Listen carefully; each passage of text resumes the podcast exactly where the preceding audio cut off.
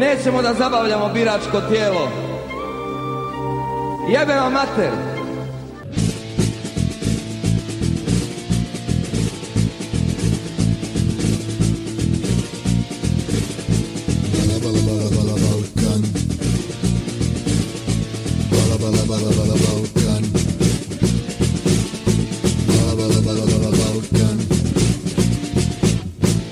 Neues vom Balla Balla Balkan.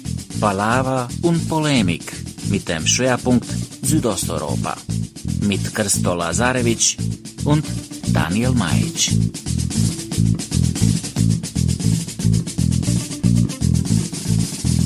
Merhaba, Christo. Ah, merhaba Daniel. Na, mein Meister, wie geht's dir? Ah, mir geht es großartig. Äh, Ich bin im schönen Bonn, habe mir heute Köln angeschaut.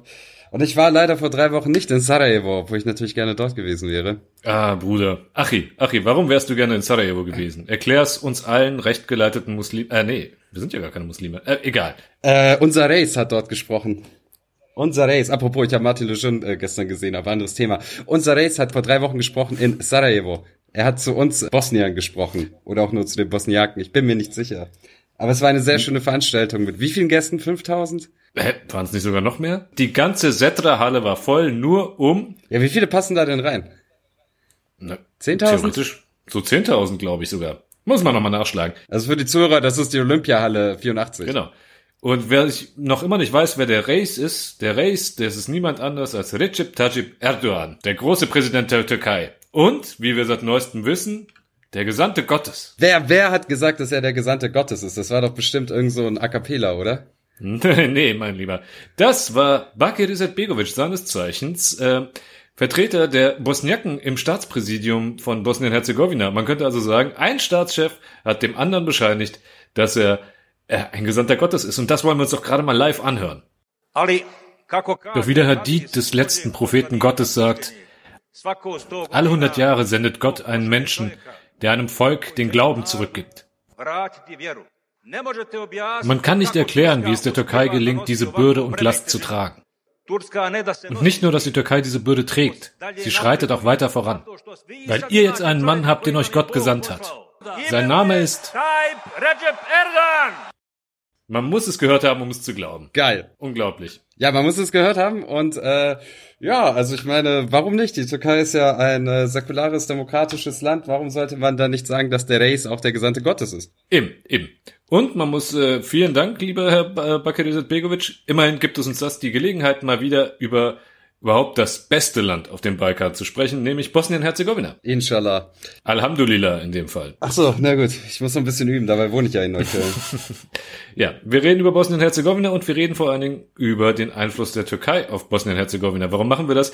Kaum hat diese Rede gehalten, gab es bei mir über Twitter und Facebook lauter Zuschriften von Leuten, ehrlich gesagt weniger von Fans von unserer Sendung als von den Leuten, die uns, sagen wir mal, kritisch gegenüberstehen, weil sie meinen, wir würden ja Kroaten oder respektive Serben hassen, äh, die gemeint haben, ja, jetzt mach doch mal was über die verdammten Moslems da. Guck doch mal, was er da angestellt hat. Tja, oh, ich habe mir gedacht, tja, warum eigentlich nicht? Jo. Nur wenn die das wollen. Eben.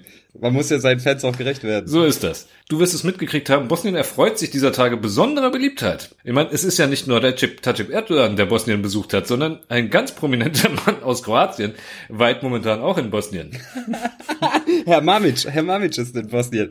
Für alle, die es nicht wissen, wir haben schon des Öfteren äh, über ihn gesprochen. Er war der, äh, wie sagt man, der, der Cheffunktionär des kroatischen Fußballverbandes. Ja, und vor allen Dingen ewig groß, äh, lang Präsident von Dinamo Zagreb, dem erfolgreichsten, Kru- ach, reden wir nicht drüber. Hauptstadtclub, gepeppert und äh, Serienmeister in Kroatien. Und der ganz große Käse in diesem Verein war Zdravko Mamic. Das ist der Mann, der kroatischen Journalisten, die ihm etwas kritischer gegenüberstehen, gerne mal damit droht, sie mit seinem Schwanz aufzuspießen. Und ansonsten auch eher eine, ja, wörtliches Zitat. Und ansonsten ein Mann mit eher zwielichtigem Ruf, ganz zurecht. Nun, was ist passiert? Herr Mamic stand schon länger vor Gericht wegen, sagen wir mal, Korruption, weil ihm vorgeworfen wird, immer wieder Gelder aus Transfers in seine privaten Kassen umgeleitet zu haben. Ja, und der Prozess ist nicht ganz so gut für ihn ausgegangen. Mehr als sechs Jahre. Zudem, dazu wurde er verdonnert. Ja, aber mein Gott, was heißt das schon? Es gibt ja ein Nachbarland von Kroatien, genau. das nicht ausliefert. Und Herr Mamic, ein großer kroatischer Patriot, hat sicherheitshalber auch die bosnische Staatsbürgerschaft. Und deshalb ist er einen Tag vor dem Richterspruch, bei dem er schon geahnt hat, dass es nicht so gut für ihn ausgehen wird, nicht nach Bosnien geflohen, sondern natürlich in die Herzegowina. Und wohin genau? Nach Medjugorje. Wir haben in unserer Urlaubsfolge schon darüber geredet und jedem davon abgeraten, dahin zu gehen. Ja, das ist der große Wallfahrtsort. Dahin hat er sich geflüchtet, hat sich dann auch noch schön fotografieren und interviewen lassen auf dem Berg der Erscheidung, wo angeblich die heilige Jungfrau Maria erschienen ist. Was er mit ihr zu tun hat, ist eine andere Frage. Hast du, hast du diesen Prozess eigentlich verfolgt? Nee, äh, ich habe äh, in den letzten Wochen kaum geschafft, äh, mir, mir das reinzuziehen. Leider nein. Ja, das ist zu. Erzähl mal ein bisschen. Ja, das Allergeilste, den, den, also, dass er jetzt nach Bosnien abgehauen ist, ausgerechnet nach Medjugorje, ist ja irgendwie nur sozusagen die Schlagsahne oben auf dem Cappuccino bei diesem Prozess. Ich finde, den geilsten Stunt hat er Mitte Mai gebracht. Da waren nämlich noch äh, die Verhandlungen im Gange und äh, Mamic selbst hat irgendwelche Dokumente dem Gericht übergeben und dummerweise war da drin halt auch äh, so eine Art Spickzettel beziehungsweise eine Anleitung dafür für den Fußballer Dejan Lovren, der als Zeuge geladen war, was er eigentlich vor Gericht auszusagen hatte. Also Also der Stunt war schon geil. Und dann ging es noch weiter, noch bevor das Urteilsspruch kam, einen Tag vorher, glaube ich, oder so, hat er zu einer Pressekonferenz geladen. Und wenn Zdravko Mamic zu einer Pressekonferenz lädt, dann kommen alle Journalisten aus Kroatien, weil sie alle darauf hoffen, dass er mal wieder ausrastet. In diesem Fall ist er nicht ausgerastet, sondern hat dann äh, auf jeden Fall ein Transkript von einem angeblichen Telefonat des Staatsanwalts mit dem zuständigen Richter verteilt, wo der Staatsanwalt den Richter unter Druck setzt, dass er das gefälligst den armen Zdravko Mamic zu verurteilen hat. Und der Richter dann irgendwie sagt, ja, aber das geht doch nicht, wir haben nicht genug Beweise, es sind doch alles nur Indizien, das wird in der nächsten Instanz kassiert. Und der Staatsanwalt dann sagt, ah, können wir, die nächste Instanz ist unser Problem und so etwas. Dummerweise, außer diesem Transkript, hat Mamic nichts vorgelegt. Und die Journalisten haben dann gesagt, ja, schön und gut, ja, großer Skandal, aber äh, können wir das auch irgendwie verifizieren? Tja, also die Tonaufnahme, aus der das angeblich dann irgendwie äh, transkribiert wurde, liegt bis heute nicht vor. Stattdessen ist Zdravko Mamic jetzt in Bosnien-Herzegowina. Also ich würde zum Beispiel mal dem, dem Club in der mhm. Heimatstadt meines Vaters, dem HNK Tomislav aus Tomislav, mal raten, mit Mamic in Kontakt zu treten. Vielleicht lässt sich der was machen. Ich glaube, er wird nämlich längere Zeit in Bosnien bleiben. Also Babic ist ja neben dem Koks-Typen und mein Lieblingscharakter aus unserem Podcast. Aber sag mal, wurde der nicht auch das letzte Mal, als er in Medjugorje war, irgendwie angeschossen? In so einem Verkehrsstreit? Ja, das war aber bei Tomislav gerade. Ah, okay, das war bei dir in der Ich war nicht da. Ich war, ich war nicht in der Nähe. Der kommt ja aus der Ecke, ja. Also nicht direkt aus Tomislav gerade, sondern sozusagen aus einem Vorort. Aber, äh, aber vielleicht treffe ich ihn ja. Ich fahre demnächst wieder runter. Ja, triffst du ihn. Ja, ja, ich verstehe schon. Geile Geschichte. Aber komm, du warst in Köln. Äh, ja, ich war heute in Köln, heute, also heute in Köln. Ich bin in Bonn auf dem Global Media Forum und habe jetzt äh, heute Freunde besucht. Und ich muss sagen, Köln ist wirklich eine, eine Balkanstadt, durch und durch. Also äh, zunächst mal ist es wirklich wirklich eine architektonische Fehlleistung, diese gesamte Stadt. Du fährst quasi von außen in Köln rein und hast dann noch so irgendwie 70er, 60er Jahre Bauten überall und denkst dir, ja, okay, jetzt kommen wir in die Innenstadt, man hat den Dom vor Augen und denkt, jetzt kommt schon noch irgendwann Altbauten oder so. Ähm, aber es passiert nicht. Du kommst dem Dom immer näher und es sieht alles immer noch nicht so toll aus. Und da gibt es um den Dom herum so ein bisschen Altstadt für die Touris, aber naja, geht so. Der Rhein ist natürlich wunderschön und da abzuhängen ist auch der Wahnsinn. Aber was die, was die wirklich also es gibt vor dem Dom, das wissen wahrscheinlich jeder, der in Köln war, weiß das, ich wusste das bis heute nicht. Es gibt den Heinrich-Böll-Platz äh, um die Ecke vom Dom und unter diesem Heinrich-Böll-Platz ist die Philharmonie. Jetzt ist es so, dass das ein sehr zentraler Platz ist, da abends aber keiner drauflaufen darf, wenn die Philharmonie spielt oder übt. Weil wenn Leute da oben rumlaufen, dann hört man das. Und die sperren den Platz nicht ab oder sowas, sondern die haben da vier Sicherheitsleute stehen, die da beschäftigt sind und jeden Abend dastehen und Touris, die dann drüber laufen wollen, denen erklären, dass sie da nicht drüber laufen dürfen. Und ich will nicht sagen, aber Stadtarchiv, Stadtarchiv, das ist ja auch 2009 irgendwie untergegangen, weil irgendwelche Leute Betonpfeiler geklaut und vertickt haben. Das war einer der Hauptgründe dafür. Und wenn das nicht Balkan ist, dann weiß ich auch nicht. Oh Mann, Christo, das kostet uns wieder Zuhörer. Also rein architektonisch meine einzige Anmerkung, ich habe nichts gegen Köln. Ich war ehrlich gesagt meistens nur am Hauptbahnhof. Ich kann mich nicht erinnern, doch einmal habe ich immer eine Stunde dran verbracht, aber ich finde architektonisch ist schon sehr beeindruckend, dass man da ein Baudenkmal wie den Kölner Dom hat und irgendwie so gefühlt zehn Meter daneben direkt den Hauptbahnhof gesetzt hat. Also es muss, Nicht schlecht. Also bevor ich hier, äh, bevor man mich hier falsch versteht, die Menschen in Köln sind im Gegensatz zu vielen anderen Orten sehr, sehr freundlich. Äh, am Rhein abhängen ist cool, ich finde es da gemütlich und ich mag es auch gerne. Aber es ist jetzt architektonisch einfach nicht die schönste Stadt und solche Fehlleistungen wie der Heinrich-Böll-Platz und die Philharmonie, das ist einfach witzig. Okay, jetzt haben wir genug über Köln gelästert. Darf ich noch eins fragen? Unsere letzte Sondersendung kam ja aus Bleiburg. Und wie ist es dir eigentlich ergangen? Du als Vielschreiber mit deinen drei Reportagen aus Bleiburg? Och, eigentlich ganz gut. Äh, Die kamen ganz so gut an. Die vom Standard wurde natürlich am meisten gelesen, weil die nicht hinter einer Paywall war. Aber das äh, äh, hat äh, Freude bereitet. Ich habe dann nur am Wochenende danach, um äh, zum Thema unserer Sendung zurückzukommen, darauf verzichtet, nach Sarajevo zu gehen. Weil, hey, Bleiburg und dann das Wochenende danach direkt Erdogan in Sarajevo, das war so, naja, das geht nicht. Aber ich hatte es mir mal kurz überlegt und geschaut und ich war wirklich schockiert. Also die meisten Besucher in Sarajevo kamen ja aus Deutschland und äh, die Flüge nach Sarajevo waren unfassbar teuer, die Hotels waren ausgebucht, die Preise waren viel, viel höher als sonst. Also es hätte mich irgendwie 500, 600 Euro gekostet, von Berlin darunter zu fliegen und die Hotelzimmer waren auch deutlich teurer als sonst. Also diese ganze Wahlkampfveranstaltung zieht halt nicht so sehr auf die Leute in Bosnien-Herzegowina nur, sondern vor allem auf die Wähler in Deutschland. Siehst du mal, was der Race Gutes tut für Bosnien. Er kurbelt sogar unsere Tourismus an. Aber darüber reden wir dann nach unserem Newsflash.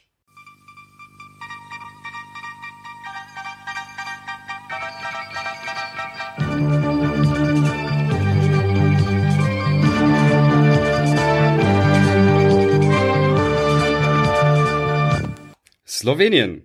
In Slowenien gab es Parlamentswahlen. Als stärkste Partei ging mit 25 Prozent die SDS hervor, die sich bei ihrem Wahlkampf an Viktor Orban und seiner Fidesz orientiert hat. Das geht so weit, dass sie sogar die Wahlplakate eins zu eins kopiert haben. Also fast eins zu eins. Es war ein großes Stoppschild dran und äh, dahinter Bilder von Geflüchteten. Das wurde nun von vielen deutschsprachigen Medien und auch Agenturen abgeschrieben und so interpretiert, dass es einen Rechtsruck in Slowenien gab, was ich anders sehe, auch noch im Interview etwas äh, weiter ausgeführt habe, das wir auch verlinken werden. Das Ding ist nämlich, ja, es, die SDS ist als stärkste Partei mit 25 Prozent hervorgegangen, es sind aber insgesamt neun Parteien im Parlament. Und links der Mitte passiert einiges und in der Mitte. Also das zweitstärkste Ergebnis hat Majan Saric eingefahren, der Bürgermeister von Kamnik mit seiner linksliberalen neuen Partei 12,7 Prozent.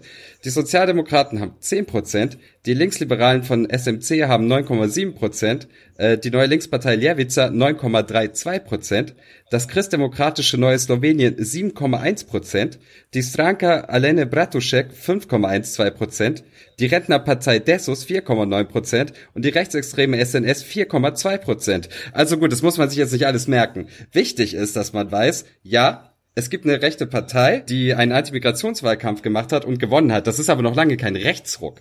Die sind nämlich von 21 auf 25 Prozent hochgegangen. Und das in einer Zeit, in der halt zwischendrin mal ein paar hunderttausend Geflüchtete durch Slowenien gelaufen sind. Und die vier Prozent, die sie dazugeholt haben, das liegt nicht mal in dem Rechtsruck in der Gesellschaft, sondern daran, dass die linksliberale SMC einfach mal 25 Prozent verloren hat und diese 25 Prozent sich auf die anderen Parteien verteilt haben wenn man nun so ein Mitte-Links- und Mitte-Rechts-Lager äh, herausstilisiert aus diesem Ergebnis, dann kommt halt raus, dass äh, die Parteien äh, rechts der Mitte überhaupt keine Mehrheit haben. Die kommen zusammen auf nicht mal 40 Prozent. Die Parteien der Mitte und links der Mitte hätten eine Mehrheit. Da müssten sich halt fünf Parteien zusammentun am Ende, was auch problematisch werden könnte und es bleibt jedenfalls spannend.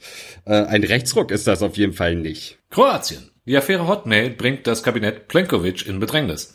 Durch Veröffentlichung des Portals IndexHR äh, wurde der Mail-Austausch zwischen der inzwischen zurückgetretenen Wirtschaftsministerin Martina Darlic und mehreren Anwälten und Finanzberatern öffentlich, die im Vorfeld zum sogenannten Lex Agrocor geführt wurden. Nun, was ist das Lex Agrocor? Wir erinnern uns, Agrocor, das war das größte Unternehmen des Landes, ein riesiger Lebensmittelkonzern, der für 15 Prozent des Bruttoinlandsproduktes von Kroatien verantwortlich ist und nebenbei der größte Arbeitgeber dummerweise mit 6 Milliarden verschuldet und deshalb bankrott.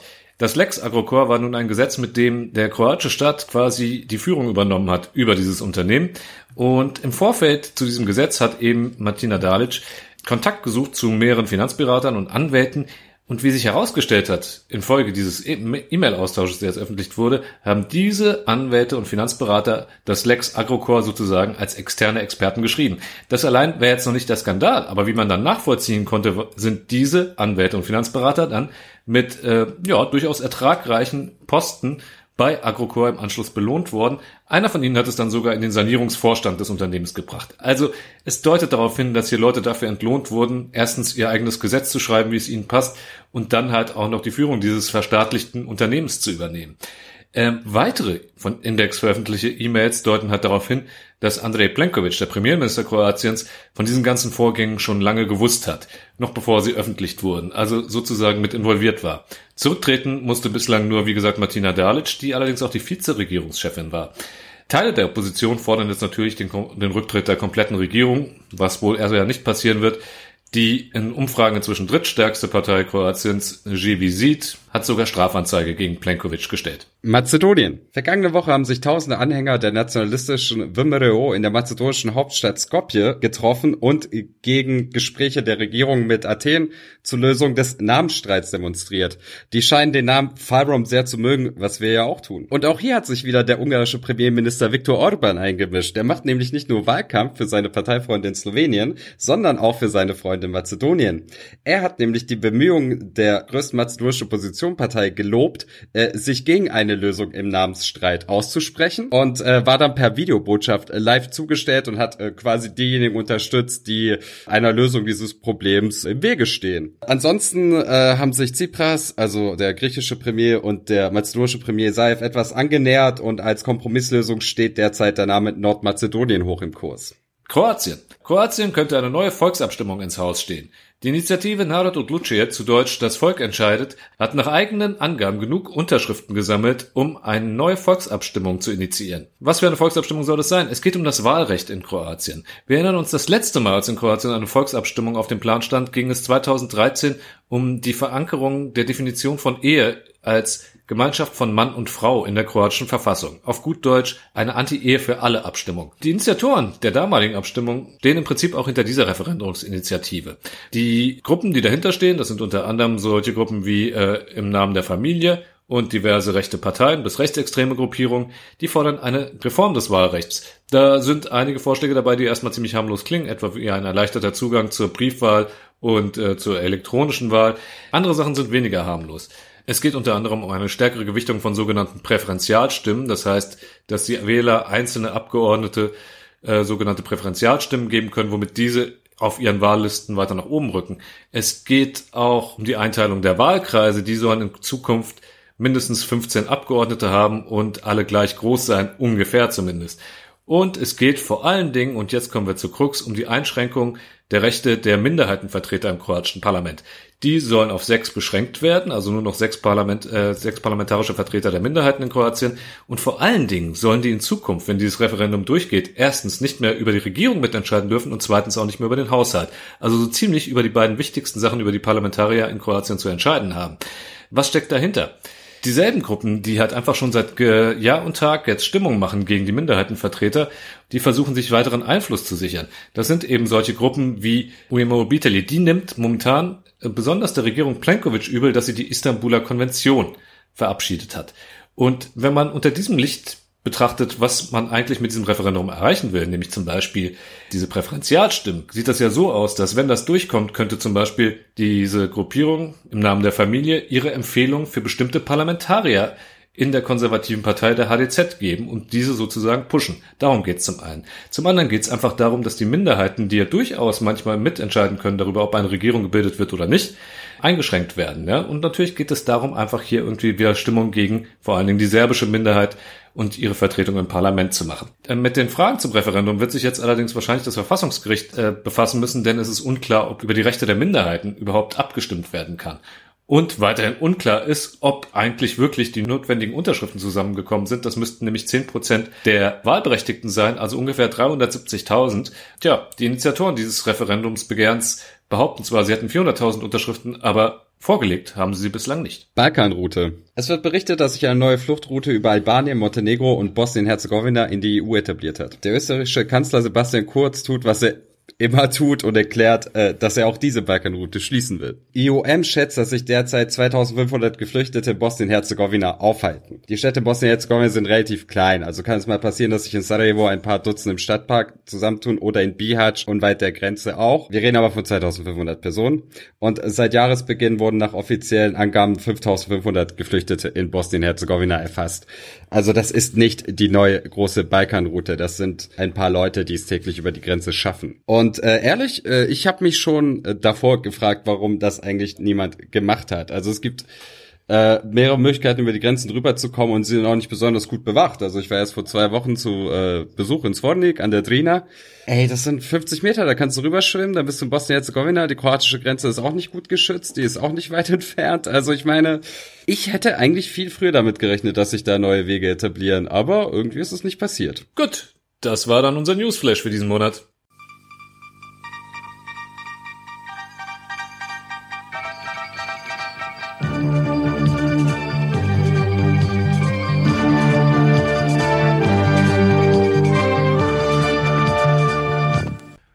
Und damit kommen wir zurück nach Sarajevo, wo, wie wir schon angemerkt haben, Gottes Gesandter höchstpersönlich, der Reis, aufgetreten ist. Und diesen Auftritt nehmen wir zum Anlass, um uns ein bisschen genauer mal die Verhältnisse da unten anzuschauen, vor allen Dingen den Einfluss der Türkei auf Bosnien und Herzegowina. Nun, Christoph, wo wir schon mal dabei sind, wir hatten es ja gesagt, wer da spricht, Bakir Izetbegovic ist es. Mhm. Und ich frage mich, erinnerst du dich eigentlich daran, dass jemals so etwas jemals vorgekommen ist, dass irgendwie ein Staatschef dem anderen bescheinigt, dass er Gottes Gesandter ist? Äh, ich äh, kenne mich mit mittelalterlicher Geschichte sehr schlecht aus, aber äh, mir fällt kein Fall ein spontan. Nein, das ist schon etwas ungewöhnlich. Du hattest es schon gesagt, das war jetzt eigentlich sozusagen ein äh, Vorwahlauftritt für Herrn Erdogan und der fand in Sarajevo statt. Das ist nun kein Zufall. Äh, zum einen natürlich wäre er wahrscheinlich lieber in Deutschland oder Österreich aufgetreten, aber das konnte er nicht. Durfte er nicht. und dann ist die Frage, warum eigentlich Sarajevo? Also ich kann jetzt nur mutmaßen. Äh, der eine Grund ist, er wollte in Europa auftreten, er wollte einen zentralen Ort haben, wo seine Fans aus Deutschland, aber auch aus Österreich, den Niederlanden und anderen Ländern, wo er nicht auftreten kann, hingehen können. Äh, da hat sich Sarajevo angeboten und das andere ist natürlich, dass Erdogan im Zuge seines äh, Deo-Osmanismus äh, Sarajevo immer mal wieder gerne erwähnt. Also es ist wirklich krass. Das sind dann irgendwelche Reden, die er dann anfängt mit sowas wie, ja, ich grüße meine Leute in Istanbul, ich grüße meine Leute in Izmir, nennt ein paar Städte. Und auf einmal sagt er ja, und ich grüße meine äh, äh, Anhänger in Sarajevo. Und ich stehe so da und denke mir, hey, Moment mal, was haben wir mit dir zu tun? Also. Ja, das ist, glaube ich, die Frage, die sich auch viele Zuhörer stellen. Was haben wir mit dem eigentlich zu tun? Also wir, wenn wir jetzt sagen, wir als Bosnier, du und ich, gut, wir im Speziellen dann nicht, denn äh, wie gesagt, ich bin ja kroatischer Herkunft, du serbischer, aber wenn er von seinen Leuten in Bosnien spricht, dann meint er halt einen bestimmten Teil der muslimischen Bevölkerung dort. Ja, die Bosniaken halt. Gut, nicht die ganzen, aber äh, hin und her. Wir hatten, wir hatten ja schon eine Sondersendung zu Bosnien und dem ganzen äh, Staatsapparat da. Etwas kurz gekommen ist die Geschichte jetzt. Äh, man kann sich ja wundern, woher kommen eigentlich Muslime in einem südslawischen Land wie Bosnien und Herzegowina? Uh, jetzt muss ich, äh, das hätte ich nochmal nachschlagen sollen.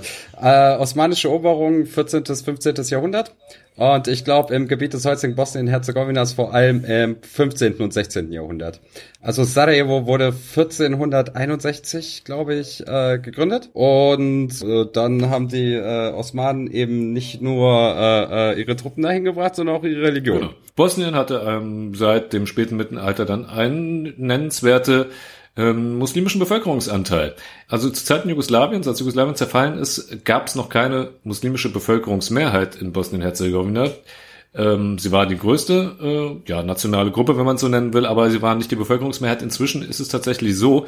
Das liegt allerdings nicht daran, dass äh, sozusagen die Bosniaken sich besonders schnell vermehren würden, sondern dass immer mehr Leute das Land verlassen und Kroaten und Serben haben da etwas andere Möglichkeiten, denn die haben in der Regel zwei Staatsbürgerschaften. Genau, äh, die Kroaten können eh in die EU, die Serben können zur Not noch nach Serbien. Also es gibt ja diesen äh, äh, Mythos, den dann kroatische und serbische Nationalisten erzählen, dass äh, äh die Muslime sich so schnell fortpflanzen und äh, alles für sich einnehmen im Kosovo und in Bosnien-Herzegowina, das ist natürlich Bullshit. Dass die bosnischen Muslime beziehungsweise die Bosniaken, das sind kleine Differenzen bei der Volkszählung 2013, stellen jetzt 50 Prozent der Bevölkerung, 50,2 oder 50,8 irgendwie sowas, also eine sehr, sehr knappe Mehrheit. So, und jetzt hast du das Stichwort schon gesagt, Neo-Osmanismus. Das spielt natürlich darauf an, dass Bosnien knapp, jetzt lassen wir hören, 400 Jahre oder etwas mehr als 400 Jahre sogar unter ähm, ja, türkischer Oberherrschaft stand, also Teil des Osmanischen Reiches war, wie große Teile des Balkans überhaupt.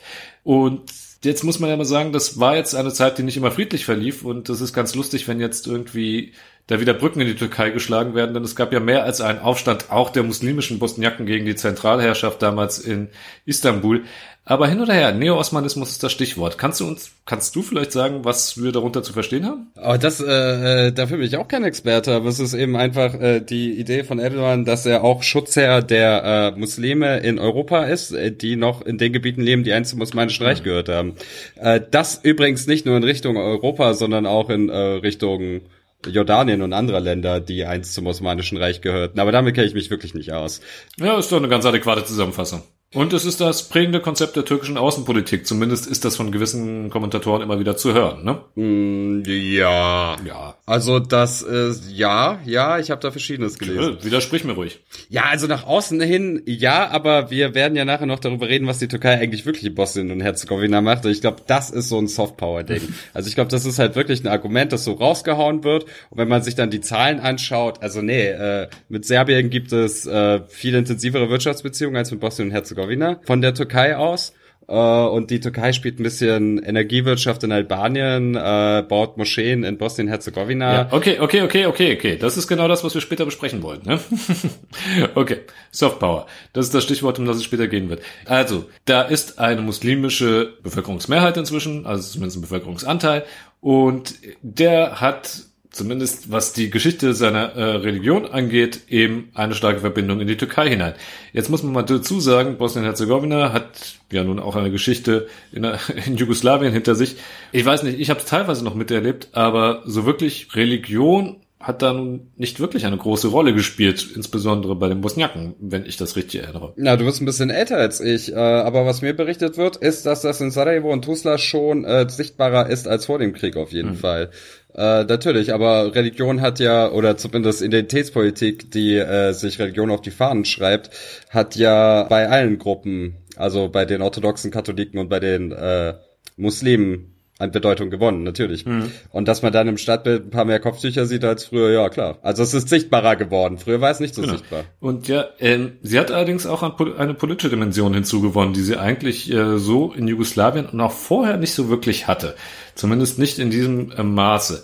Und dieser politische Islam in Bosnien-Herzegowina, der ist verbunden mit dem Namen Iset Begovic. Allerdings geht es dabei jetzt nicht um das derzeitige Mitglied des Präsidiums der Republik Bosnien-Herzegowina, sondern um dessen Vater, nämlich Alija Izetbegovic. Korrekt, Alija Izetbegovic, ähm, ja, erster äh, bosniakischer Vertreter, naja, der bosniakische Präsident sozusagen Bosnien-Herzegowinas. Genau. Staatschef. Landesvater, könnte man fast sagen. Dedo wurde er immer genannt, ne? Also Großvater. Alija Zetbegovic, geboren am 8.8.1925 in äh, Bosanski Scharmatz, wenn ich es richtig im Kopf habe. Ja, da kommt äh, nicht nur er her, sondern auch mein Onkel und Soran Djindjic. Tja, unter den dreien ist Alija Zetbegovic aber nicht unbedingt der sympathischste, würde ich sagen, wobei ich deinen Onkel nicht kenne. Das ist ein sehr guter Mann. also 1925, äh, also sozusagen im ersten Jugoslawien geboren. Und Alija Zetbegovic ist insofern eine interessante Figur, als er, so wie ich das gelesen habe, eigentlich aus einem sehr liberalen säkularen Haushalt stammt, allerdings schon in frühen Jahren mit 15, also mitten im Zweiten Weltkrieg eine Organisation angeschlossen hat, die sich Junge Muslime nannte. Ja, Mladi Muslimane, junge Muslime, junge Muslime, wie man es auch übersetzen möchte. Und die haben sich orientiert an der Moslembrüderschaft in Ägypten, die ja in den äh, 20ern entstanden ist und in den äh, 30ern dann gewachsen. Jetzt muss man nicht viel nachdenken, aber man, manche von uns haben das schon gehört, wo auch die AKP ihre Wurzeln hat, nämlich eben auch in der Ideologie der Muslimbrüderschaften. Also insofern hat, gibt sich hier schon eine kleine Kontinuität, die sich später noch verfestigen wird. Izetbegovic wurde dann, also Ali Izetbegovic wurde dann nach dem Zweiten Weltkrieg vom sozialistischen Regime verurteilt zu drei Jahren Haft. Äh, das war während der stalinistischen Phase Jugoslawiens. Es ist bis heute tatsächlich strittig, warum er verknackt wurde. Das Wahrscheinlichste ist tatsächlich, dass, und das ist so, dass der jugoslawische Staat in den ersten Jahren massiv gegen die jungen Muslime vorgegangen ist. Es gab dann die Islamska Seidnice, äh, die dann wenig später auch, naja, relativ frei operieren konnte. Ich meine, das war jetzt auch nicht äh, äh, die ganze Zeit über eine Demokratie, aber eigentlich relativ frei. Aber gerade in den ersten Nachkriegsjahren, ähm, kann man unsere Titelfolge nochmal hören, äh, wurde massiv gegen solche Gruppen vorgegangen. Genau. Und auch gegen die äh, jungen Muslime, von denen dann viele ins Ausland gegangen sind. Äh, der Gruppe ist er dann aber später auch treu geblieben. Und Malese Begovic wurde es dann erstmal ruhig, der hat dann studiert und wurde ähm, Rechtsanwalt, also hat erst, ich weiß nicht mehr, er hat auf jeden Fall Jura irgendwann noch studiert. Das Jurastudium hat er innerhalb von zwei Jahren abgeschlossen. Ich glaube, das ist fast schon Rekord. Mhm. Ja, ich weiß gar nicht, ob das heute noch möglich ist. Ist ja auch egal. Seiner Ideologie äh, ist er dann allerdings treu geblieben. Und das sollte sich dann im Jahr 1970 zeigen. Da gehört er nämlich zu den Verfassern der Islamska Deklaratia, also der islamischen Deklaration. Ich habe das mal vor Ewigkeiten gelesen. Ich habe jetzt es teilweise noch mal gelesen in Vorbereitung auf die Sendung. Du, Christo, kennst die allerdings ein bisschen besser. Ja, ich habe meine Masterarbeit über Salafismus in Bosnien und Herzegowina geschrieben und äh, meine Grundthese war es, dass es Transnational Advocacy Networks gab, also sprich einfach irgendwelche Agenten und Netzwerke, die dafür gesorgt haben, dass der Salafismus in Bosnien-Herzegowina sich überhaupt ausbreiten konnte. Und dann habe ich mir angeschaut, inwiefern die Ideologie der SDA, und der äh, IZ, also der Islamska Seitnica. SDA musst du, glaube ich, auch nochmal erklären. SDA ist äh, die Stranka Demokratske Aktie. Das ist die Partei, die Izet Begovic gegründet hat, die auch die Wahlen, die ersten Wahlen in Bosnien-Herzegowina äh, äh, gewonnen hat und dann äh, die Bosniaken in den Krieg geführt hat. Und äh, die eben äh, äh, ja eine islamische Partei ist, der Izet Begovic Vorstand. Einer der an, anderen Mitbegründer, Mustafa Ceric, der hat sich auch für meine Masterarbeit interviewt, der äh, war der erste Vorsitzende Vorsitzende der Islamischen Gemeinschaft Bosnien-Herzegowina äh, und kommt aus der Partei. Also diese engen Verbindungen sind völlig klar. Und die beiden politischen Akteure waren sich dann nicht zu schade, ja, Mujahideen ins Land zu holen für den Krieg, was ja noch bis zu einem gewissen Grad äh, verständlich ist, äh, äh, weil da ja keine Waffengleichheit herrschte und man irgendwie jede Hilfe angenommen hat. Das ist nachvollziehbar. Was nicht nachvollziehbar ist, dass man den Leuten nach dem Krieg dann noch Pässe ausgehändigt hat und Bakir Izetbegovic, der Sohn von Ali Izetbegovic, gesagt hat, äh, wir brauchen euch im Frieden mehr als im Krieg. Du bist jetzt im Schnelldurchlauf wieder irgendwie 30 Jahre weitergesprungen, denn eigentlich waren wir jetzt gerade 1970 und wir befassen uns mit den Grundlagen mhm. äh, der Ideologie, die sich dann später, zumindest teilweise, in der SDR wiederfinden sollte. Wie gesagt, 1970 erschien im Untergrund, muss man sagen, diese islamische Deklaration. Die hast du auch in Vorbereitung für deine Masterarbeit dann gelesen? Äh, gelesen und analysiert. Ja, ein schönes Schriftstück. Soll ich mal ein paar Sachen daraus vorlesen? Oh ja, ja, mach doch. Warum wir übrigens, äh, ganz kurzes Vorwort, warum wir so viel über Ali Begovic dann diskutieren, ist ja nicht nur, dass er irgendwie der Landesvater und der Mitbegründer des bosnischen Staates ist, sondern natürlich wird ihm von kroatischer und ser äh, serbischer Seite und also von allen Parteigängern eben dieser beiden Seiten dann mit äh, gerne unterstellt, sozusagen ein Apologet des Islamismus auf dem Balkan gewesen zu sein. Ja, und wenn man diese islamische Deklaration liest, äh, in Auszügen auch nur die Präambel, dann könnte man das ja, es klingt, es klingt zumindest so. Es fängt schon mal an. Das erste, was da steht, ist Nasch Ziel Islamisatia Muslimana. Also erstmal unser Ziel, die Islamisierung äh, der Muslime. Äh, die Erklärung zielt erstmal darauf ab, sozusagen eine Gemeinschaft der Muslime und zwar weltweit zu etablieren. Und da in der Präambel heißt es dann sozusagen, ein Volk, das den Islam angenommen hat, ist danach unfähig, für irgendein anderes Ideal zu leben oder zu sterben. Es ist unvorstellbar, dass sich der Muslim für irgendeinen Kaiser oder Herrscher opfert, wie auch immer er heißt, oder für den Ruhm einer Nation, Partei oder ähnliches. Was äh, sehr witzig ist, weil er später einer nationalistischen Partei vorstand. Er spricht sich auch des Öfteren gegen Korruption aus, was witzig ist, weil er ziemlich viele Korruptionsaffären verstrickt war. Äh, das sind Widersprüche, wie du sie bei vielen nationalistischen äh, Politikern später finden wirst. Was man hier in dieser islamischen Deklaration, an der Iset Begovic hier mitgearbeitet hat, erstmal findet, ist ja erstmal die Definition vom politischen Islam, um, um nicht zu sagen Islamismus. Ne? Also mhm. Also es gibt keine Nation, es mhm. gibt keine Parteien, es gibt die Umma und äh, die Umma aller Muslime. Und tatsächlich geht es in der Deklaration, korrigiere mich, wenn ich jetzt Blödsinn rede, geht es ja um einen Pan-Islamismus, der nun wirklich sozusagen ein Gemeinwesen durchaus auch ein staatliches Gemeinwesen anstrebt für alle muslimischen Länder. Jein. Also er sagt, ja, die Muslime müssen sich zusammentun und dann nennt er bestimmte Regionen und Interessanterweise nennt er Europa überhaupt nicht. Das hat er dann später auch immer zu seiner Rechtfertigung gesagt, dass er nämlich gesagt hat, ja Moment mal, das ist ein theoretisches Werk, das sich gar nicht auf Bosnien-Herzegowina bezieht, weil ich nur Länder mit einer äh, muslimischen Mehrheit angesprochen habe. So hat er sich dann später gerechtfertigt, wenn er auf die, naja, doch sehr äh, nicht ganz demokratischen und äh, islamistischen äh, Teile dieser Deklaration aufmerksam gemacht wurde. An einer Stelle spricht er davon, um die Verwurzel von der Verwurzelung des Islam im persönlichen Leben des Einzelnen, in der Familie und der Gesellschaft. Also ich, im Prinzip ist das ja nun wirklich irgendwie die Definition des äh, legalistischen Islam, den du da hast. Also wenn Leute sagen, das ist ein, ein, ein, ein Dokument des äh, Islamismus, dann fällt es mir persönlich äh, sehr schwer, dem zu widersprechen. Ja, Allerdings, äh, und das muss man auch betonen, also die Art und Weise, wie mit diesem Dokument umgegangen wurde, darüber muss man auch mal reden. Also es war natürlich, Izetbegovic hat das immer irgendwie verteidigt und gemeint, ja, das war nicht so gemeint, das ist länger her oder ihr habt das falsch interpretiert.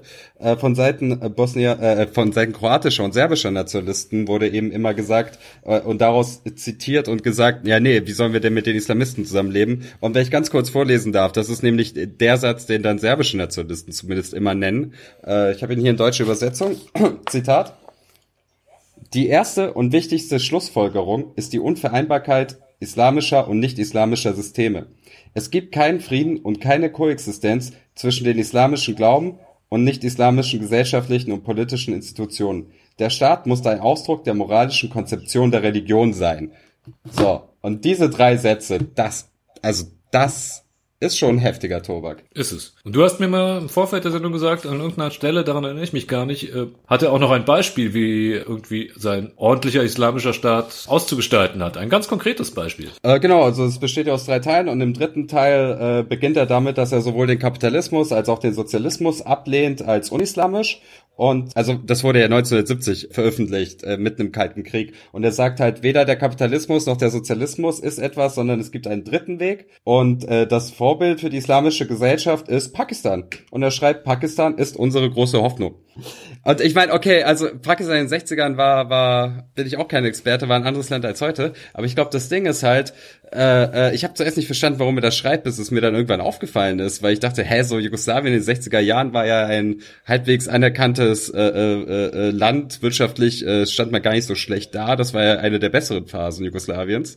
Und dann kommt er mit Pakistan. Und später habe ich es gerafft, es gab halt die Islamische Republik Iran und andere Staaten noch nicht und Pakistan war eine islamische Republik. Und deswegen war das sein Vorbild. Spring mir vor, weil eigentlich wollen wir über die Türkei reden, aber jetzt muss man halt äh, das geht ja nicht, ohne dass man über Iset Begovic redet. Denn ähm, auch in dieser islamischen Deklaration, wenn ich das als letztes zitieren darf, steht etwas über die Türkei. Ganz am Anfang. Die Türkei hat als islamisches Land die Welt beherrscht. Die Türkei als europäisches Plagiat stellt ein drittklassiges Land dar, von denen es Hunderte auf der Welt gibt. Und das ist so ein Satz, wo ich mir gedacht habe, meine Fresse, der hätte doch auch von einem AKP-Politiker sein können, oder? Äh, das stimmt. Und sein Sohn hat ja dann äh, denjenigen, der es in die Richtung bringt, auch empfangen. Ganz richtig. Kurz noch zu Ali Izetbegovic. Warum ist er der äh, Landesvater oder irgendwie der Mitgründer Bosnien-Herzegowinas? Du hast schon gesagt, er hat dann 1990 die äh, SDA gegründet, die Stranka Demokratske Aktie. Ähm, das ist eine bosniakische Partei, auch wenn sie im Gegensatz zu ihren Pendants in, äh, in den kroatischen Teilen und serbischen Teilen Bosniens keine na, äh, na, nationale Bezeichnung im Parteiennamen hat, aber ist eine vorwiegend bosniakische Partei und suggeriert sie sich auch. Ähm, die hat dann die ersten Wahlen mit gewonnen und lustigerweise, Ali Izetbegovic hat nicht die Präsidentenwahlen gewonnen, die ersten. Die hat nämlich sein Mitgründer der Partei, äh, Fikret Abdic, gewonnen, der dann unter mysteriösen Umständen auf dieses Amt verzichtet hat. Izetbegovic war dann halt der, auch der Präsident Bosniens im Krieg, also im Bürgerkrieg, zumindest dann äh, des muslimischen Teils, der dann später auch in der äh, kroatisch-muslimischen Föderation aufgegangen ist. Und ja, äh, gestorben ist er dann 2003. Und bis dahin hat er dem Land schon seinen Stempel aufgeprägt, soweit er es konnte. Und äh, jetzt macht es halt sein Sohn. Ja, und der lädt jetzt eben Erdogan zu sich ein. Es scheint, also es, es scheint so ein gewisser Kreis zu sein, der sich schließt. Klingt ein bisschen so, oder? Ja, lässt sich nicht leugnen. Ich meine, türkische Unterstützung gab es ja dann schon während des Krieges in den 90ern. Ähm, wobei es ganz interessant ist, ich habe einen Artikel gelesen, ich habe jetzt leider vergessen, wo der dann auch durchaus ähm, die These aufträgt, dass äh, der bosnische Krieg und die Türkei seinerzeit vor ein Dilemma gestellt hat, ne, die damals noch kemalistisch geprägt ist und äh, die AKP gab es seinerzeit ja noch gar nicht in dieser Form, wie sie heute existiert. Und die These daran vertreten wird, ist, dass in den 90ern eine nicht unbedeutende Mobilisierung konservativer Kräfte in der Türkei möglich wurde, dadurch, dass die eben dieses Narrativ bedient hat von unserem Brudervolk, ja, aus osmanischer Zeit, das da in Bedrängnis geraten ist. Und das ist ja, also dieses muslimische Brudervolk-Narrativ, hast du ja selbst schon gesagt, wurde ja nicht nur von der Türkei äh, bedient, sondern es gab eben auch Unterstützung aus arabischen Ländern äh, bis hin zu Gott weiß, wie vielen Mujah Mujahedin, die äh, tatsächlich nach Bosnien eingesickert sind. Zwei bis fünftausend. Zwei bis fünftausend ist ja schon mal eine sehr grobe Schätzung, ne? Also man hat keine Ahnung, wie viele es eigentlich waren. Mhm. Ja, und äh, dass insofern also der ganze bosnische Bürgerkrieg oder Sezessionskrieg durchaus auch mit zum Aufstieg der Konservativen in der Türkei beigetragen hat. Äh, eine These, die ich mal im Raum hier stehen lasse, weil so gut kenne ich mich mit der Innenpolitik der Türkei nicht aus, dass ich die jetzt wirklich bewerten könnte. Ähm, Bakir Izetbegovic. Seit 2010 sitzt er auch im Staatspräsidium von Bosnien-Herzegowina. Was können wir eigentlich über diesen Typen sagen? Keine Ahnung, aber seine Frau ist ohne jegliche Kompetenz und Direktorin vom Krankenhaus in Sarajevo geworden. Hm. Also so mit der Nicht-Korruption haben die es, glaube ich, nicht so. Und ich habe mal recherchiert, dass Nias Hastor, äh, der äh, wohl erfolgreichste Unternehmer Bosnien-Herzegowinas, dem hat er irgendwie mal eine Wohnung geschenkt. Hm, auch eine komische Nummer. Aber gut, lassen wir diese kleinen Geschichten. Du hackst aber sehr auf ihm rum.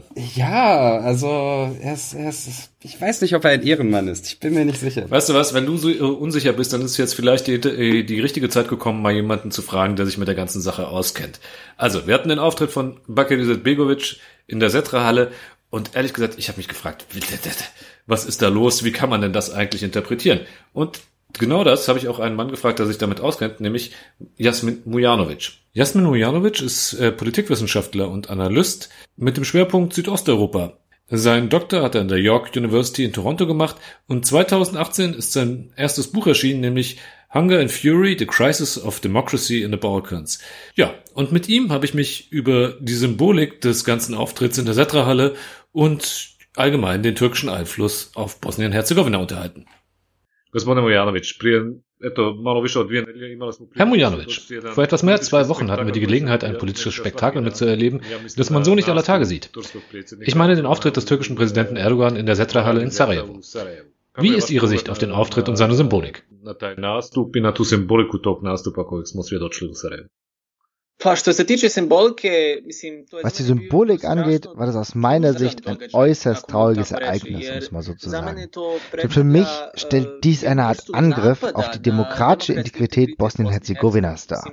Es ist schon allein traurig, dass Präsident Erdogan zunächst versucht hat, dieses Meeting in Deutschland und Österreich, wenn ich mich recht entsinne, abzuhalten. Und natürlich haben das sowohl die Deutschen als auch die Österreicher abgelehnt. Und dann ist er also nach Bosnien gekommen in einem größeren Kontext gesehen, wenn wir alles in Betracht ziehen, was das russische Engagement in Bosnien-Herzegowina und der gesamten Region betrifft, und dann auch noch die jüngsten Ereignisse im Kosovo, als türkische Staatsbürger dort einfach verschwunden sind, faktisch durch kosovarische und türkische Nachrichtendienste entführt wurden, dürfte so etwas wie dieser Auftritt gar nicht stattfinden. Und natürlich beweist das, dass es eine immer größere Koordination zwischen ausländischen autoritären Regimen wie der Türkei und Russland und einheimischen politischen Akteuren wie Herrn Dodik und Herrn Izetbegovic und ihren Parteien gibt. Für mich stellt das eine Art neuer Episode eines autoritären Trends dar in Bosnien-Herzegowina, aber auch in der gesamten Region. Äh, Wir konnten auch einen Präzedenzfall miterleben. Mir zumindest ist kein Fall bekannt, in dem ein Staatsoberhaupt oder ein Mitglied der Regierungsspitze einem anderen Staatsoberhaupt bestätigt, dass es der Gesandte Gottes ist. Äh, so ist es. Ich meine, darum geht es. Das ist eine äußerst schockierende Aussage. Damit wir uns nicht falsch verstehen, in Bosnien-Herzegowina und der gesamten Region geschehen noch schockierendere Dinge tagtäglich. Daher sind wir alle schon kollektiv daran gewöhnt. Aber dennoch, ich meine, ich bin nicht gläubig. Aber wäre ich gläubig, hätte mich so eine Aussage unheimlich getroffen. Egal, ob ich nun Muslim wäre, orthodoxer Christ oder Katholik. Das ist wirklich eine skandalöse Aussage. Und wenn Sie dann noch in Betracht ziehen, dass Iset Begovic nicht nur über Erdogan gesagt hat, was er eben gesagt hat, sondern auch das, was wir über das Regime Erdogans in der Türkei wissen, über die Angriffe auf unschuldige Bürger, die freie Presse, staatliche Institutionen, all das, wodurch immer deutlicher wird, dass es sich faktisch um eine Diktatur handelt, worin sich alle wichtigen Monitorings, Akademiker und Analytiker weltweit einig sind. Es gibt keine andere Art mehr, das zu beschreiben. Und dass dann Herr Izetbegovic so über einen Diktator spricht, das macht das Ganze für mich noch schockierender. Mislim, to je još onda i šokantnije za mene. Kažete mi, to nije prva izjava jednog Izetbegovića koje... Nun, es ist nicht das erste Mal, dass ein Izetbegovic sich bei Herrn Erdogan sozusagen einschmeichelt. Wir wissen, dass zumindest nach Aussage von Herrn Erdogan Ali Izetbegovic persönlich ihm Bosnien als Erbe hinterlassen haben soll. Njemu prepustio Bosnu Herzegovinu kao nasljedstvo. Da. Ich will jetzt nicht in die Frage einsteigen, ob und inwieweit das der Wahrheit entspricht oder ob das nicht inzwischen ein gewinnbringender Mythos für Bakir Izetbegovic bzw. Herrn Erdogan geworden ist. Ich betrachte das aus der Perspektive der demokratischen, politischen und man kann durchaus auch sagen territorialen Integrität Bosnien-Herzegowinas. Und daher finde ich es furchtbar negativ, dass Bosnien-Herzegowina solche Beziehungen zu einem Staat wie der Türkei pflegt der eben kein demokratischer Rechtsstaat mehr ist. Solche Beziehungen sollte es auch nicht zu Russland, nicht zu China, nicht zum Iran, zu Saudi-Arabien unterhalten. So problematisch auch die Beziehungen zur Europäischen Union und den Vereinigten Staaten sind, sollten diese doch die Bündnispartner Bosniens sein. Wenn sie es, warum auch immer, noch nicht sind, sollten wir doch auf jeden Fall anstreben, dass sie es werden. Da aspiriramo da nam budu same. Ako bi vi trebali objasniti nekome koji nije sad poznat sa pozadinom i sa... Wenn Sie jetzt jemanden, der die Geschichte Bosnien-Herzegowinas und speziell der Dynastie Izetbegovic nicht kennt, erklären müssten, was die bosnische Regierungspartei SDA und die türkische AKP verbindet. Wie würden Sie das machen? Was würden Sie ihm erklären? SDA i turski AKP. Pa ja bih rekao da te dvije stranke, mislim tu čak ako se vratimo... Nun, ich würde sagen, dass selbst wenn wir in der Geschichte ein paar Jahre, vielleicht sogar einige Jahrzehnte zurückgehen, man sicher feststellen kann, dass es sich um zwei konservative Parteien handelt. Es sind auch islamistische Parteien, zumindest was die Überzeugung angeht, dass der Islam eine bedeutendere Rolle im gesellschaftlichen und politischen Leben der beiden Länder spielen sollte. Und dann sind sie in den letzten Jahren, insbesondere in der Türkei, immer stärker autoritäre Parteien geworden. Ich würde sogar sagen, dass diese autoritären Tendenzen, was die SDA angeht, sogar schon früher offensichtlich waren. Das ist vielleicht etwas differenziert differenzierter im Kontext des Krieges in Bosnien-Herzegowina zu betrachten. Aber auf jeden Fall können wir zusammenfassen, dass es nie eine Partei war, die in Gänze für ein demokratisches System in Bosnien-Herzegowina einstand. Ihre quasi kriminellen Verbindungen sind ja nun schon seit Jahrzehnten bekannt. Auch das verbindet diese Parteien auf eine Art. Ich sage erneut, und das habe ich auch in verschiedenen Veröffentlichungen schon geschrieben, dass die Schlüsselverbindung zwischen AKP und SDA nicht im Islam besteht, sondern in ihren kollektiven antidemokratischen Haltungen und Handlungen. In gewisser Weise haben Sie jetzt meine nächste Frage zu einem Großteil schon beantwortet. Die betrifft nämlich die Ideologie der Muslimbrüder. Inwieweit verbindet diese Ideologie noch die beiden Parteien, die SDA und die AKP, beziehungsweise welche Rolle spielt diese Ideologie noch, vor allen Dingen für die SDA? Pa iskreno da kažem, ja bih rekao da je to strašno malo. Mislim, Ehrlich gesagt glaube ich, dass diese erschreckend klein ist. Es existiert vielleicht noch an den Rändern, spielt eine Rolle für gewisse Ideologen, die immer noch eben an den Rändern dieser Parteien aktiv sind. Aber auf den höheren Ebenen, vor allem was die Eliten, also die tatsächlich regierenden Eliten angeht, handelt es sich um politische Zusammenschlüsse, in deren Zentrum nicht die Ideologie steht, sondern das politische Überleben. Beide Parteien, sowohl die von Herrn Izetbegovic als auch von Herrn Erdogan, glauben, dass es wünschenswert und natürlich in ihrem jeweils eigenen Interesse ist, ihre Gesellschaften in faktisch nicht demokratische Gesellschaften umzuwandeln. Man kann natürlich sagen, dass es eine Art Ideologie gibt, die in ihrer allgemeinen konservativen Orientierung liegt, dass sie grundsätzlich, um es mal so zu formulieren, skeptisch gegenüber demokratischen Administrationen sind. Doch ich würde sagen, dass dies eher die Konsequenz aus ihrer grundsätzlich autoritären Ausrichtung ist. Das gilt sowohl für Bosnien als auch für die gesamte Region des Westbalkans und natürlich auch für die Türkei. Das ist, ich sage es noch einmal, die Schlüsselverbindung. Natürlich ist sie inzwischen mit gewissen islamistischen Tendenzen eingefärbt, aber das ist nicht der Hauptfaktor.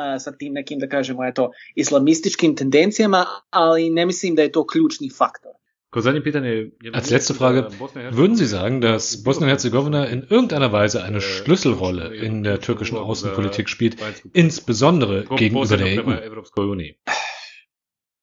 Pa sad, mislim, zavisi šta čovjek misli kad, kad se kaže o ključnu ulogu. Uh, sigurno da, da, da je uh, simbolika Es kommt darauf an, woran Sie denken, wenn Sie Schlüsselrolle sagen. Sicherlich kommt Bosnien, was die Symbolik dieser, nennen wir es mal so, neo-osmanischen Außenpolitik angeht, eine Schlüsselrolle zu. Die Türkei investiert immerhin in den Erhalt und Wiederaufbau osmanischer Kulturdenkmäler, Moscheen, Hammams, was weiß ich nicht alles. Und zwar in Bosnien-Herzegowina, Kosovo, Mazedonien und weiteren Staaten in der Region. Und wir wissen, um das Ganze in einen größeren historischen Kontext zu stellen, dass der Krieg in Bosnien ein relativ wichtiges Ereignis war in der politischen Geschichte, in der politischen Erfahrung der Türkei der letzten 20 bis 30 Jahre. Und er war eine Art formatives Ereignis für Erdogan und seine AKP-Bewegung. Aber was die politischen und strategischen Interessen angeht, kann man nicht sagen, dass Bosnien besonders wichtig wäre für die Türkei. Es reicht ja schon festzustellen, dass die Türkei wesentlich mehr in die serbische Wirtschaft investiert als in die Bosnien-Herzegowina.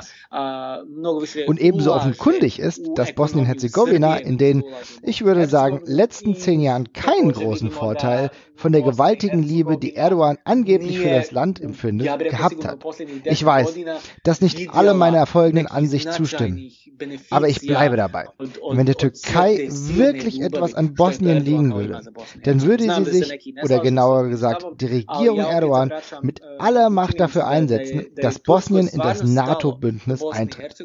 Und die Tatsache, dass eben dies noch nicht geschehen ist, sagt uns eigentlich schon alles, was wir wissen müssen über die bilateralen Beziehungen zwischen Bosnien-Herzegowina und der Türkei. I činjenica da se to do sad nije dogodilo, a, ja mislim da nam govorimo sve što moramo znati o, o, o, o, jel, o tim eto kao bilateralnim vezama između BiH i Turske. Gospodin Mujanovic, Mujanovic vielen Dank für das Gespräch. Hvala lijepa. Ja, das ist sehr interessant. Also ich habe ja vor dem Interview noch gesagt, äh, da schließt sich der Kreis. Und bei dem, was er erzählt, scheint es ja nicht ganz so zu sein. Ja, also äh, er gibt ja hier ein paar Stichworte. Ähm, du hattest vorhin auch den Neo-Osmanismus erwähnt. Jetzt ist die Frage, wie gestaltet der sich eigentlich in Bosnien so ganz konkret aus? Und wenn man sich das dann mal anschaut, ja, ist schon interessant zu sehen, dass es da eine gewisse Diskrepanz zwischen dem, was irgendwie in der Wahrnehmung dominiert, nämlich dass die Türkei besonders aktiv in Bosnien ist, und äh, den eigentlichen Zahlen gibt. Wollen wir erstmal auf die ökonomische Ebene gehen? Ja, na klar. Da kann man sich nämlich mal ein paar Zahlen angucken. Und ich habe mir mal gedacht, ich äh, guck mal nach, wie eigentlich sozusagen, wer die wichtigsten Handelspartner äh, Bosnien und Herzegowinas sind. Ich habe hier die Zahlen aus 2016, ihr vergibt mir, ich habe wirklich in der Kürze der Zeit jetzt äh, nichts anderes gefunden. Auf Platz eins ist wenig überraschend Deutschland mit ähm, einem Handelsvolumen von 1,956 Milliarden Euro. Wie bei fast allen Handelspartnern von Bosnien-Herzegowina ein äh, Handelsüberschuss zugunsten von Deutschland. Auf Platz zwei kommt Italien. Äh, auf Platz drei kommt dann schon Serbien mit immerhin immer noch 1,489 Milliarden. Dann Kroatien mit 1,464 Milliarden. Das sind alles die Handelsvolumina. Und äh, die Türkei kommt dann irgendwann später mit knapp 603 Millionen. Ja, wenn ich es wenn ich's richtig im Kopf habe, ist es niedriger einstelliger Bereich. Sowohl bei den Investitionen als auch beim Handelsvolumen. Äh, es ist Es ist ein relevanter bilateraler Partner, aber es ist kein so großes Ding. Ja, also wo du die äh, Investments erwähnt hast, ich habe mir jetzt auch mal die Top 5 der Investments angeguckt, auch wieder von 2016. Äh, Platz 1 lustigerweise Österreich. Ja, das ist, das überrascht mich gar nicht, ja. Platz 2 dann schon wieder Serbien mit knapp unter einer Milliarde, dann Kroatien, Russland und dann Slowenien. Und ich habe jetzt gar nicht mal die Statistik gefunden, wo die Türkei richtig aufgeführt wird. Äh, also insofern Slowenien auf Platz 5 macht insgesamt übrigens 4% der ähm, ausländischen Investitionen in Bosnien-Herzegowina aus. Also unter 4% liegt dann irgendwo die Türkei. Also rein von den ökonomischen Daten scheint es da irgendwie nicht so ganz zu klappen mhm. mit dem Neoosmanismus. Nö, überhaupt nicht. Ich war auch zweimal schon beim Sarajevo Business Forum in der Vietschnitza und äh, das, das wird dann auch immer so ein bisschen verkauft. Ja, wir wollen hier Investitionen ranholen. Bakir Izetbegovic wirbt dann damit, dass er, ich glaube, 500.000 Arbeitsplätze schaffen will, was er bisher nicht so richtig geschafft hat. Und äh, dann versucht man irgendwie äh, Leuten äh, aus dem arabischen Raum oder aus der Türkei Geld aus der Tasche zu ziehen. Aber ich hatte bei der Veranstaltung immer das Gefühl, die wollen sich das Geld nicht aus der Tasche ziehen lassen. Und ich hatte das Gefühl, naja, so viel wird da nicht investiert und die Zahlen bestätigen das. Also man zeigt sich gerne, man hat irgendwie mit Al Jazeera, hat Katar da einen großen Fernsehsender sitzen, die Türkei baut Moscheen, äh, Saudi-Arabien schickt irgendwelche fragwürdigen Imame dahin. Also so auf Softpower-Ebene passiert recht viel, aber konkrete wirtschaftliche Zusammenarbeit und konkrete wirtschaftliche Hilfe, da kommt sehr, sehr wenig. Du hast das Stichwort schon gesagt, es geht um Softpower. Aber um nochmal ganz kurz bei der Ökonomie zu bleiben, das ist auch mein irgendwie oberflächlicher Eindruck, wenn ich durch Bosnien in den letzten Jahren gefahren bin, dass da irgendwie die Türkei irgendwie sehr präsent ist. Und auch durchaus im äh, ökonomischen Bereich. Und da habe ich etwas gelesen in einer Analyse eines Thinktanks namens Populari, die auch feststellen, dass ökonomisch der Westbalkan für die Türkei nicht von Gewicht ist, also auch für die Türkei selbst nicht besonders relevant ist. Aber dass die Türkei durchaus gezielte Investitionen in, ja, wörtlich High-Profile-Projekte tätigt, also in sozusagen in Prestigeprojekte, äh, beispielsweise im, in Flughäfen und Verkehrsinfrastruktur und dadurch besonders sichtbar ist mit ihren Investitionen, auch wenn sie im Vergleich zu anderen Nationen gar nicht so groß sind. Ja, das mag es sein, aber ich würde dann noch gerne einwerfen, wenn du durch Sarajevo läufst, hast du ja in der Innenstadt an jedem Gebäude äh, irgendeine Landesflagge hängen. Also da ist dieses Gebäude, das wurde irgendwie äh, von Deutschland wieder erbaut, dann hast du daneben das, da hat Österreich Geld gespendet, da hast du so ein EU-Ding daneben und zwischendrin hast du halt auch Katar und die Türkei drin. Also ich finde, ja, man sieht das schon, aber ich finde, es sticht jetzt auch nicht so mega heraus. Gut, aber dann erklär uns doch mal, was eigentlich mit diesem Softpower gemeint ist. Also ich würde es so interpretieren, dass äh, die Türkei ihre alten, äh, naja, Kolonialgebiete, insbesondere in Europa, äh, eben äh, als als Prestigepunkt nutzt, um zu sagen, ja, wir helfen unseren äh, äh, muslimischen Brüdern und Schwestern dort und binden die an uns und versucht Einfluss zu gewinnen. Und was man halt nicht vergessen darf, äh, Sarajevo ist vielleicht wirtschaftlich absolut irrelevant, aber es ist die westlichste europäische Stadt mit einer muslimisch-sunnitischen Bevölkerungsmehrheit auf der ganzen Welt. Und das hat äh, einen Symbolcharakter und einen gewissen Prestigecharakter, natürlich. Und äh, dass es um viel um Symbolik geht, das zeigt sich ich möchte zwei Zahlen vergleichen, die auf den ersten Blick nicht viel miteinander zu tun haben. Ich gehe nochmal kurz in die Nachkriegszeit zurück, 1995 bis 2002. Was denkst du, wie hoch war da die äh, Finanzhilfe, die aus der Türkei nach Bosnien geflossen ist? Gib, rate einfach mal. Wie viele Millionen? Pff, 20 Millionen. Woher weißt du das? Was war genau, genau richtig geraten? ich habe wirklich geraten, aber äh, mir war bewusst, dass es äh, sehr gering ist. Ja, in sieben Jahren 20 Millionen. Das ist nun wirklich, also nix. Das ist nur etwas, was man als Soforthilfe direkt nach einer Naturkatastrophe zur Verfügung stellt, aber nichts, was irgendwie relevanten, einen relevanten Beitrag zum Wiederaufbau leistet. So, jetzt habe ich eine andere Zahl aus dem Jahr 2012. Da ist eine Organisation in Bosnien schon länger tätig, die nennt sich Türkische Agentur für Zusammenarbeit und Koordination, auf Türkisch TIKA abgekürzt. Die hat allein in einem Jahr 16 Millionen Euro investiert in Bosnien. Was denkst du, worin hauptsächlich? Äh, Moscheen. Wiederaufbau osmanischer Moscheen. Ja. Ja, also Moscheen nicht ausschließlich, sondern hauptsächlich in den Wiederaufbau des kulturellen Erbes, aus des osmanischen kulturellen Erbes, also Gebäude aus mhm. der osmanischen Zeit und so etwas. Darin fließen 16 Millionen, was irgendwie, glaube ich, auf knapp 70 Prozent ihres gesamten Budgets für Bosnien und Herzegowina ist. Ne? Und das ist dann mit Softpower gemeint. Also die Türkei zeigt da Präsenz, sie investiert irgendwie in die Wiederinstandsetzung osmanischer Gebäude, also in die eigene, äh, wie du gesagt hast, koloniale Vergangenheit. Ob der Begriff jetzt des Kolonialismus da wirklich genau passt, ist eine andere Frage. Es gibt zwei türkische Universitäten im Land, also Privatuniversitäten, und es gibt immer mehr äh, Studierende aus Bosnien-Herzegowina, die auch wieder in, in der Türkei studieren. Und wie die Türkei im Moment aussieht und wie, von wem sie kulturell und gesellschaftlich dominiert wird, ist auch wieder klar. Es äh, gibt auch Gölln-Anhänger, die sich nach Bosnien-Herzegowina abgesetzt haben, beziehungsweise da sind und der hat auch seine Schulen. Also in einem Mikrokosmos spielen sich türkische Konflikte auch in Bosnien-Herzegowina ab, aber in einem sehr kleinen Mikrokosmos. Wir reden hier nicht von vielen Menschen. Und offensichtlich nach dem Auftreten der Setra-Halle und den Ansprache von Bakir Izetbegovic ist diese Unterstützung in irgendeiner Form weiter willkommen. Was denkst du denn, woran liegt das? Das ist Identitätspolitik, die mit konkreter Geopolitik oder mit Wirtschaftspolitik gar nicht so viel zu tun hat.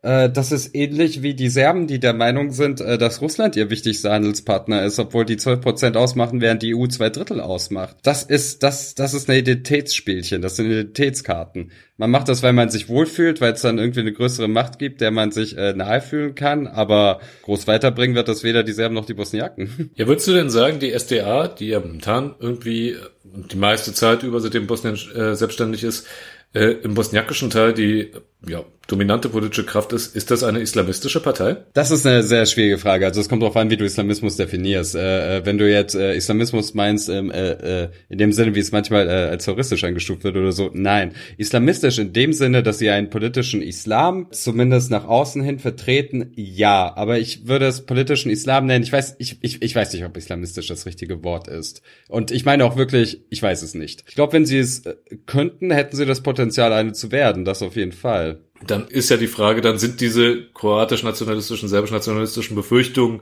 einer Islamisierung des Staates denn überhaupt ja realistisch oder sind sie komplett? Nein, äh, nein. Also da, da, das sind ja Ängste, die immer äh, so groß gemacht werden. Ja, die Türkei äh, investiert dort und dann laufen da mehr Frauen mit Kopftuch rum und jetzt sind da auch noch arabische Touristen, die sich da irgendwie einkaufen und es laufen auch Salafisten rum.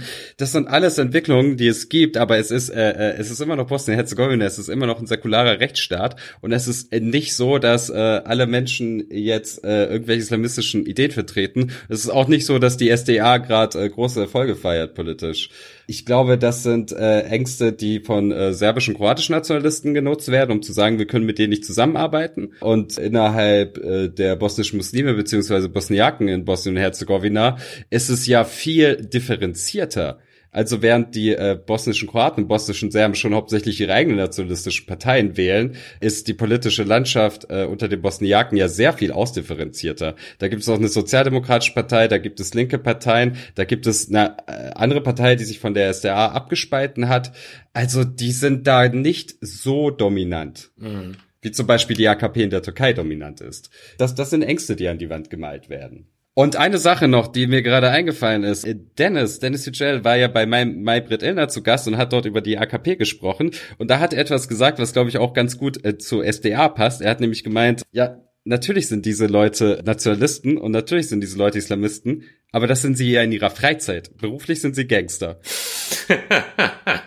ah, man, Dennis Yücel kann es immer so prägnant ausdrücken. Ja, das ist es ja eben. Ja, hast ja recht. Das ist auch mein Eindruck, den du bei der SDA und ja selbst bei einer Person wie Bakir Izetbegovic hast. Ja, die benutzen halt Anteile, äh, die ihnen gerade passend erscheinen in dieser Ideologie der Muslimbruderschaft. Die benutzen da Versatzstücke daraus, um ein bestimmtes Klientel zu bedienen, das übrigens auch nicht so groß ist. Ich habe eine andere Untersuchung aus dem Jahr 2012 mal zu den bosnischen Muslimen gelesen, bei denen kam raus, dass gerade mal ein Drittel als konservativ bezeichnet werden kann. Das sind die Leute, die einmal die Woche mindestens in die Moschee gehen. Ja?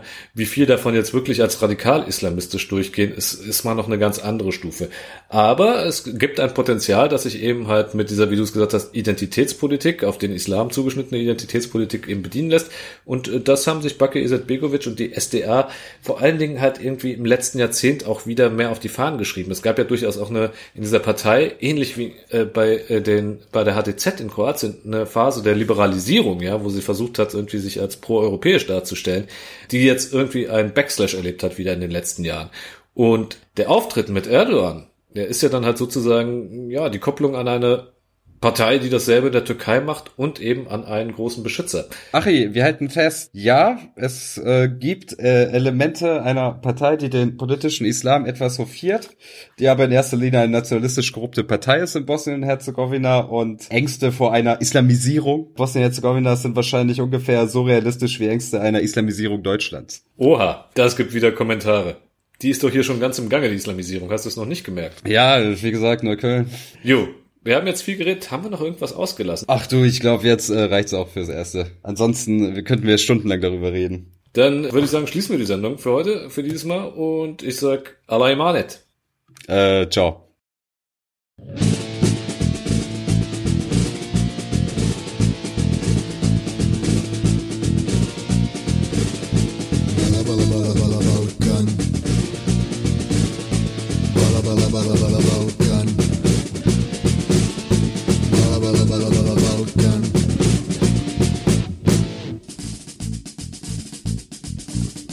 Damit, liebe Mitstreiter, haben wir auch diese Episode von Neues vom Balla Balkan hinter uns gebracht. Wir bedanken uns bei euch fürs Zuhören und unser ganz besonderer Dank gilt in dieser Episode Marvin Mendel, der so freundlich war, seine Stimme für die Synchronisation des Interviews mit Jasmin Mujanovic zur Verfügung zu stellen. Unsere nächste Episode erscheint im Juli, wenn alles gut geht. Diesmal werden Christo und ich tatsächlich gemeinsam an einem Mikrofon sitzen, denn er besucht mich in Frankfurt Anfang Juli. Und das Thema verraten wir jetzt noch nicht, denn es kann ja immer irgendwas Aktuelles dazwischenkommen. Bleibt uns gewogen, macht ein bisschen Werbung für uns, bewertet uns bei iTunes und bis dahin, ciao!